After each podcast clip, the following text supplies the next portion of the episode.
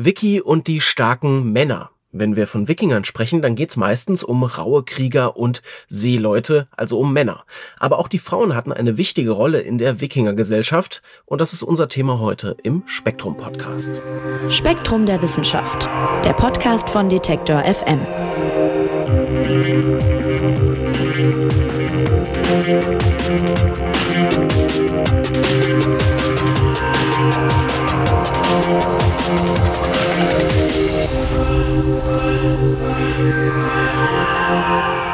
Ja, woran denkt ihr denn, wenn ich Wikinger sage? Wahrscheinlich auch an irgendwie große, raubeinige Typen, an Schiffe, Äxte, an Helme mit so Hörnern dran vielleicht noch.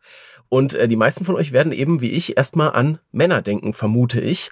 Die Forschung zeigt aber, dass die Frauen in der Gesellschaft der Wikinger damals auch eine entscheidende Rolle gespielt haben. Wie und warum, das erklärt uns heute Karin Schlott von Spektrum der Wissenschaft. Hallo Karin. Hallo Marc.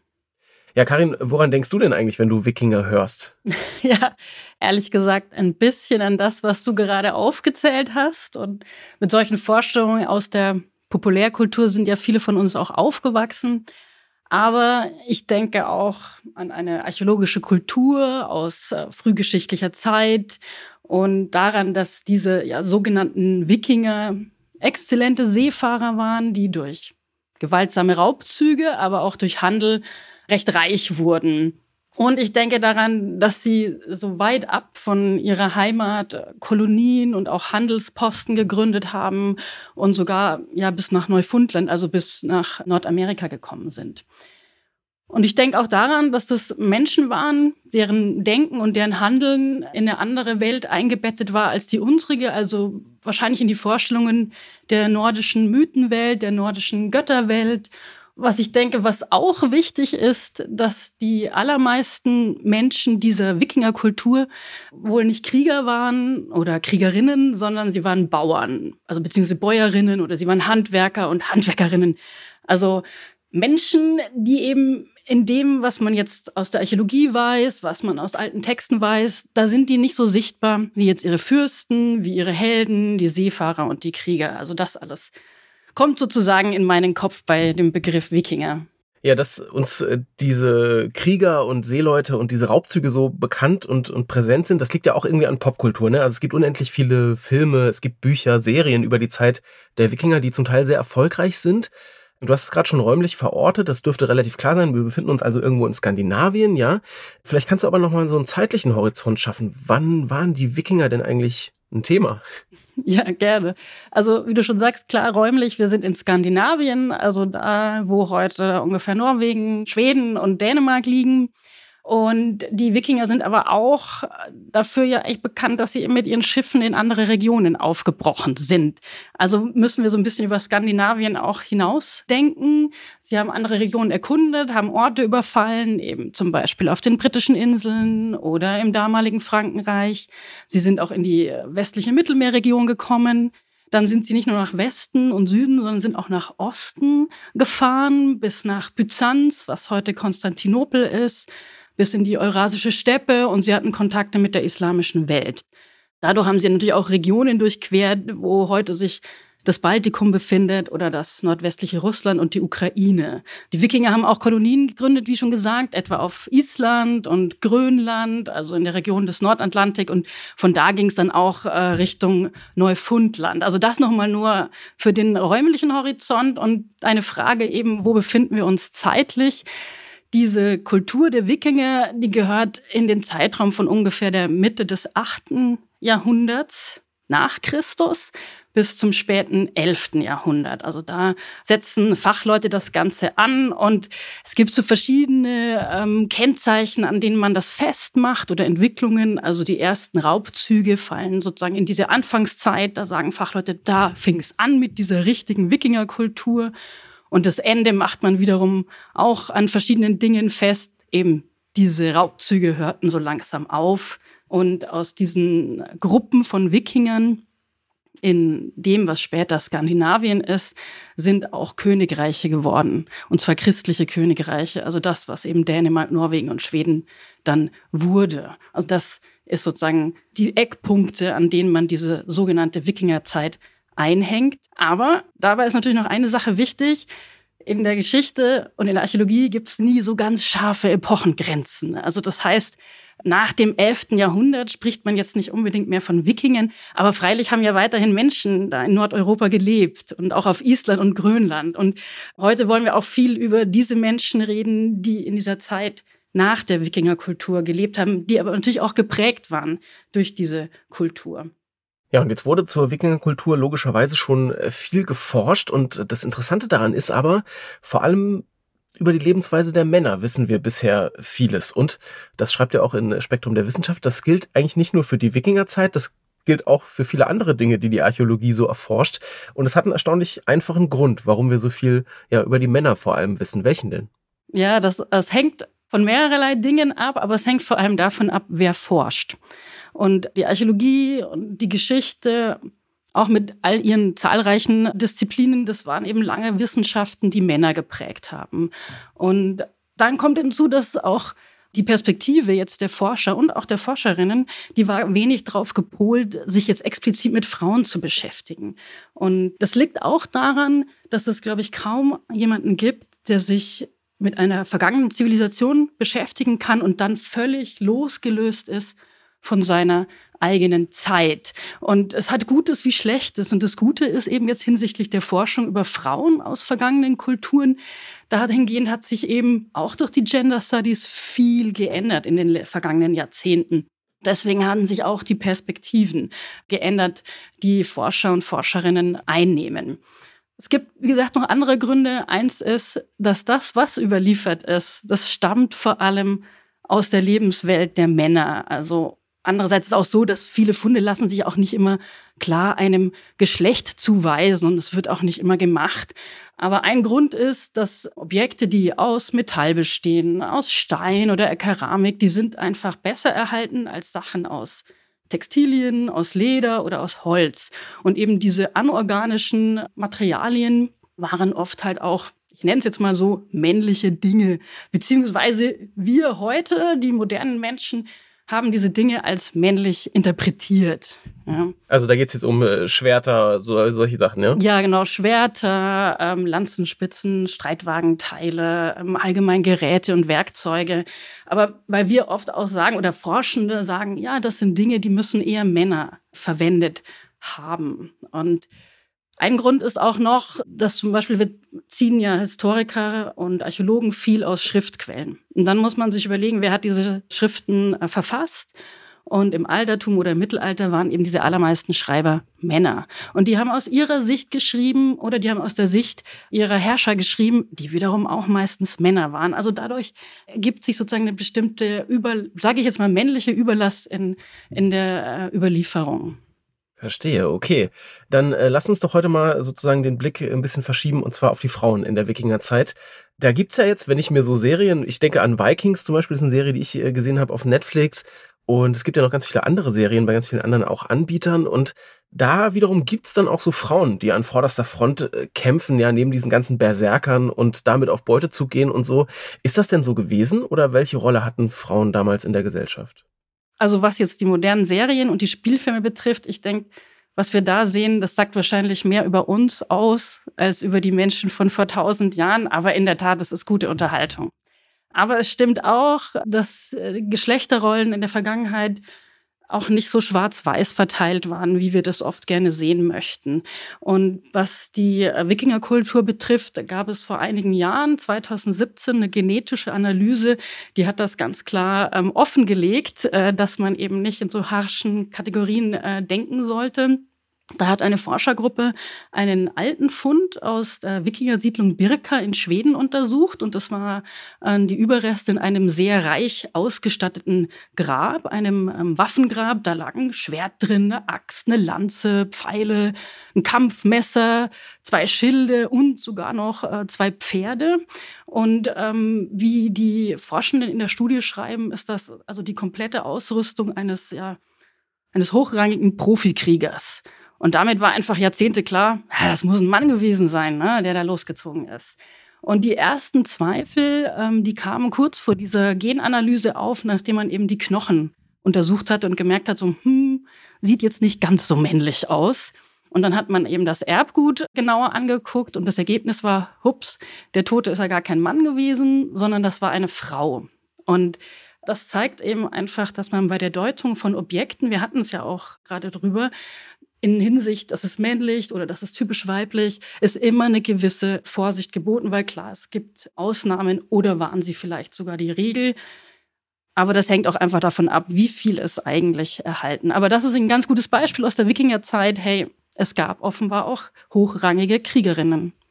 Und du hast aber auch gerade schon erzählt, dieser Fokus auf das Kriegerische bei den Wikingern, der ist gar nicht unbedingt immer so sinnvoll oder beziehungsweise ist vielleicht ein bisschen überbetont in der Popkultur.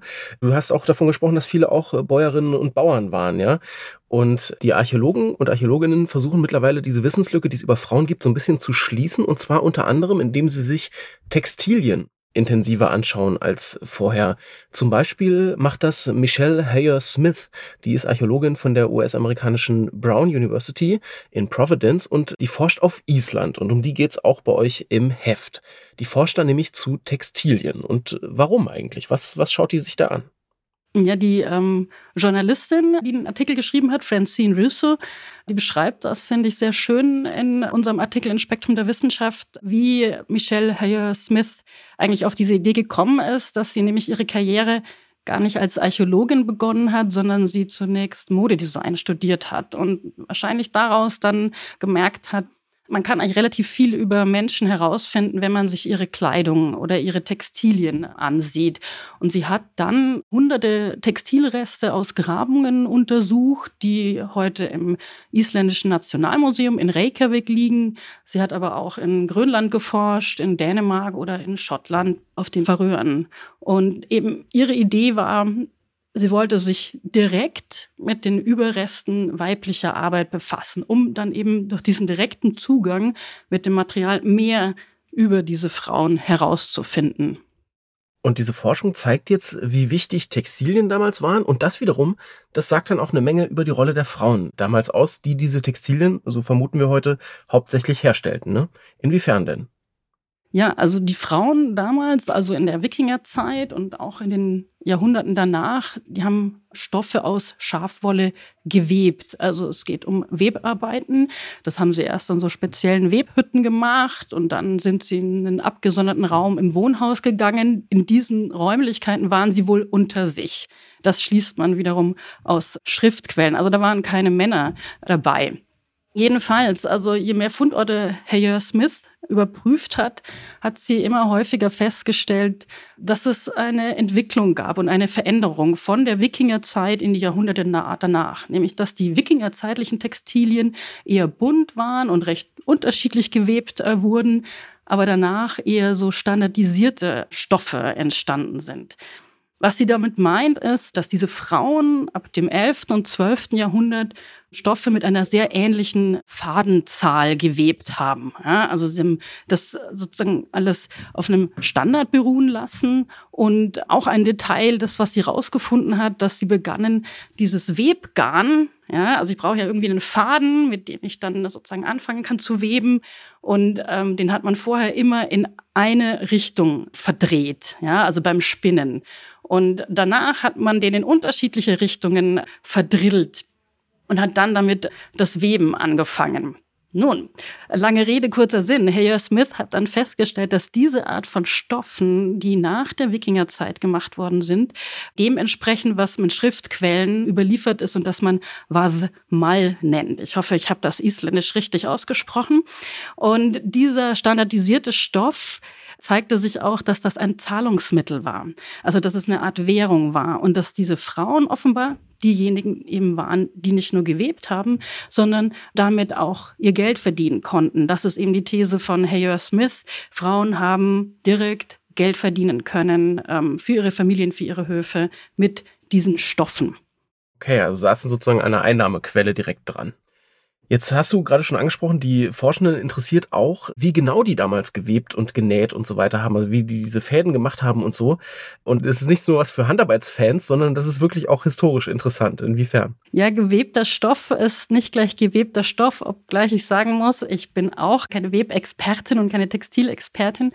Aber genau diese feinen Unterschiede, damit konnte Heyer Smith einige interessante Sachen rausfinden. Also wie nun ein fertiges Textil beschaffen ist, das hängt zum Beispiel davon ab, welche Art der Bindungen es gibt. Also wenn man sich mal so ein Weben vorstellt, wir haben das vielleicht alle in der Grundschule gemacht, da habe ich Fäden, die in die eine Richtung von oben nach unten gehen, ja, und dann habe ich so ein kleines Schiffchen und damit fahre ich zwischen den Fäden durch. Ja wie viele ich sozusagen, ob ich jetzt immer hoch, runter, hoch, runter gehe oder nur hoch, hoch und runter, runter, da entstehen verschiedene Bindungen und dann auch verschiedenes ähm, Gewebe. Und es gibt aber noch diverse andere Faktoren, die eine Rolle spielen. Wie dick ist der Faden?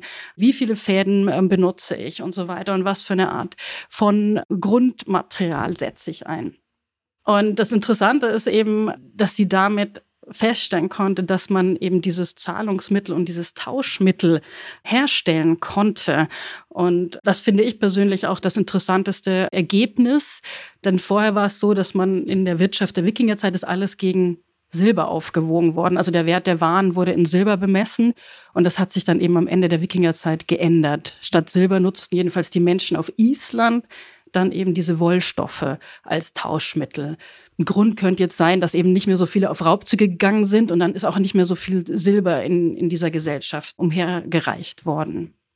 Und das macht es natürlich für die Rolle der Frauen extrem interessant, ne? wenn man also sagt, nicht die Beute von irgendwelchen Raubzügen ist das Hauptzahlungsmittel, sondern eben etwas, was äh, dann durch die Hand von Frauen tatsächlich entsteht. Also sie sitzen, wie ich es gerade schon gesagt habe, irgendwie direkt an der Quelle von, von diesem Zahlungsmittel und daraus leitet man jetzt so ein bisschen ab, äh, hat eine, eine gewisse gesellschaftliche Position, auch eine gewisse gesellschaftliche Macht. Ja, genau. Das ist, also man kriegt bekommt dadurch auch mal eine neue Perspektive eben auf diese ähm, Gesellschaften in Nordeuropa, in der Wikingerzeit, aber eben auch in den ähm, Jahrhunderten danach. Und dann schöner Seitenaspekt finde ich irgendwie, wenn wir auf das Material gucken, noch ganz interessant. Äh, Hayer Smith hat auch in Grönland geforscht und da wiederum hat sie auch aus ja, eigentlich aus den Textilien, aus dem, was man heute noch so findet, was davon übrig ist, äh, wiederum was abgeleitet, was da wohl mal passiert ist. Oder äh, sagen wir so, man kann es mit einer, mit einer Veränderung im Leben der Menschen da in Verbindung bringen. Einfach nur diesen, diese Stoffe. Ja, das, das ist auch ein, ein, ein sehr spannendes Ergebnis. Also in Grönland, die, die Isländerinnen und die Isländer, die hatten Grönland am Ende des 10. Jahrhunderts kolonisiert, also eben noch die, diese Wikinger und Wikingerinnen. Und am Anfang haben die Frauen dort wohl dieselbe Art Stoffe gewebt wie in, in Island. Aber dann später, im 14. Jahrhundert, haben sie das äh, geändert. Also sie haben die Art der Bindungen geändert und zwar in der Form, dass diese Textilien wärmer und wasserabweisender wurden. Und das fand Hayer Smith eben raus, nachdem sie zig Textilreste untersucht hat. Also dass auch viel, viel kleinteilige Arbeit passiert. Solche Veränderungen hat sie auch an anderen Orten festgestellt. Also in Island zum Beispiel gab es ähm, etwa zum Ende des 15. Jahrhunderts solche Änderungen. Da webte man dann kaum noch mit einem einfachen Faden, sondern man hat dann zwei Fäden miteinander verdreht, also miteinander verdrillt und dann ist daraus ein Zwirn entstanden. Der ist dann natürlich ein bisschen dicker als ein einfacher Faden und das war auch mit ein Grund, dass die daraus gewebten Stoffe, so schreibt das Hayer Smith in ihren Studien, die sind dann dichter und sie sind wärmer geworden. So, was war jetzt der Grund? Also warum fängt man auf einmal an, dass man dickere, wärmere Stoffe macht und dass sie wasserabweisend sind? Und Hayer Smith, aber auch andere Forscherinnen sind der Ansicht, dass diese Änderungen eine Reaktion waren auf eine Klimaveränderung, nämlich, und das kennt man auch aus anderen Studien, eben die sogenannte kleine Eiszeit. In, in Grönland begann diese Kaltphase mit einem Temperaturrückgang circa um 1340. Das war jetzt zum Beispiel aber auch ein Grund, warum die Grönländer dann irgendwann die Kolonie Mitte des 15. Jahrhunderts aufgegeben haben, eben wegen dieser Klimaverschlechterung. Aber davor scheint man darauf reagiert zu haben und gesagt, wir brauchen dicke Klamotten, sonst wird es uns ja zu kalt. Voll spannend, dass man das an den, an den Textilien dann ablesen kann. Karin, lass uns zum Ende noch mal ein bisschen gucken. Du hast ja eigentlich eine Blütezeit der Wikingerinnen und Wikinger beschrieben. Die endet dann aber irgendwann, äh, nicht nur auf Island, sondern auch insgesamt. Wieso ging es dann irgendwann mit, mit dieser Kultur bergab, sage ich mal? Was ist passiert? Ja, es hat sich, sagen wir mal, geopolitisch was geändert in der Region, im Nordatlantik und in Nordeuropa, also Anfang des 17. Jahrhunderts. Eigentlich also lange nach dieser sogenannten Wikingerzeit kontrollierte Dänemark den Handel nach und von Island und die, also die Insel gehörte so ab 1380 zu Dänemark. Das hat natürlich auch äh, verändert, wie man diesen Wathmal, dieses Zahlungsmittel selber tauschen konnte oder selber äh, nutzen konnte. Das blieb zwar offenbar noch eine Zeit lang eine Währung, aber es hat dann allmählich diese Funktion verloren. Und dann war es auch so, dass sich technisch was verändert hat oder technologisch. Also und zwar hat man dann im Nordatlantik, in dieser Region des Nordatlantiks, neue Webstühle eingeführt. Und zwar aus England, den Flachwebstuhl, und an dem ließ sich einfach schneller arbeiten. Vorher war das so ein aufrechtstehendes Gerät. Es geschah dann aber auch parallel noch was anderes, und zwar man hat eben neue Werkstätten gegründet in Nordeuropa und in der Nordatlantikregion und hat Männer ausgebildet und die an diese Flachwebstühle gesetzt. Und die Frauen haben dann mehr an den Spinnrädern gearbeitet, die auch eingeführt worden sind, weil sich daran einfach Garn und Faden schneller produzieren ließ. Vorher hat man das mit einer Handspindel gemacht. Das sind also ein Teil dieser Entwicklungen und Veränderungen, aber es gab dann eben ein Fazit daraus, dass halt das Weben als Handwerk, das die Frauen vorher in ihrem Haus ausgeführt haben und damit Geld verdienten, das geriet allmählich in äh, Vergessenheit und auch eben der Wert dieser Stoffe als Tauschmittel war nicht mehr gegeben. Und die Wikinger insgesamt, ich sage jetzt mal politisch äh, die haben ihre Vormachtstellung dann auch in diesem Zeitraum irgendwann eingebüßt. Ja, die waren schon viele Jahrhunderte vorher nicht mehr dabei. Also das sozusagen diese Wikingerkultur, die endet eben mit Ende des 11. Jahrhunderts. Aber natürlich, wie ich vorhin meinte, da leben immer noch Menschen, die immer noch geprägt sind von der alten Kultur, von dem, wo sie leben. Also daher, es sind nur neue Umstände entstanden. Eben, dass die Region christianisiert wurde, dass große Königreiche entstanden sind. Das waren eben diese Veränderungen. Aber ja, diese Tradition des Webens, die hat sich gehalten, unabhängig dieser ähm, historischen oder politischen Entwicklungen. Ja, und die Veränderungen, die da passiert sind, das waren offenbar Dinge wie, hey, das, das Klima wird kalt oder das Klima verändert sich, es wird kälter, es müssen wir anders weben. Es ist etwas losgelöst äh, davon, aber nichtsdestotrotz ebenso eine Entwicklung, die in der Geschichte passiert ist. Also zusammenfassend gesagt, äh, Forschende versuchen diese Wissenslücke, die es über Frauen in der Geschichte und äh, speziell in der Wikingerkultur gibt, zu schließen und tun das unter anderem, indem sie Textilien erforschen, Überreste aus der damaligen Zeit. Und Karin, wenn wir es jetzt nochmal zusammenfassen, was sagen uns denn dann die Funde über die Wikingerinnen? Was für eine Rolle hatten die und wie standen sie sozusagen in dieser Kultur? Ja, was ich sehr, sehr spannend finde, ist, dass solche eigentlich sehr unspektakulären Funde, solche alten Stofffetzen, und das zeigen die Forschungen von Michelle Hayer-Smith, dass solche Stofffreste so viel neues Wissen generieren können, und man eigentlich Neues über eine vergangene Kultur erfährt und dann einfach unser Bild viel breiter wird. Das fand ich jetzt an diesem Themenbereich wirklich interessant. Auf jeden Fall. Und äh, wer nochmal nachlesen will und auch vielleicht Fotos mal von diesen Stoffen äh, sehen will, der schaut in die aktuelle Ausgabe von Spektrum der Wissenschaft. Die gibt's am Kiosk und online auf spektrum.de zu kaufen. Und Karin, ich sag dir vielen Dank, dass du uns mitgenommen hast in die Welt der Wikinger und vor allem natürlich der Wikingerin. Sehr gerne, Marc. Mach's gut. Ja, und das war's vom Spektrum Podcast für diese Woche. Seid gern auch kommende Woche wieder dabei. Freitag gibt's wie immer eine neue Folge. Und wer nichts mehr von uns verpassen will, der abonniert ganz einfach den Podcast in seinem Player. Mein Name ist Marc Zimmer. Ich sage vielen Dank fürs Zuhören. Tschüss und macht's gut. Spektrum der Wissenschaft, der Podcast von Detektor FM.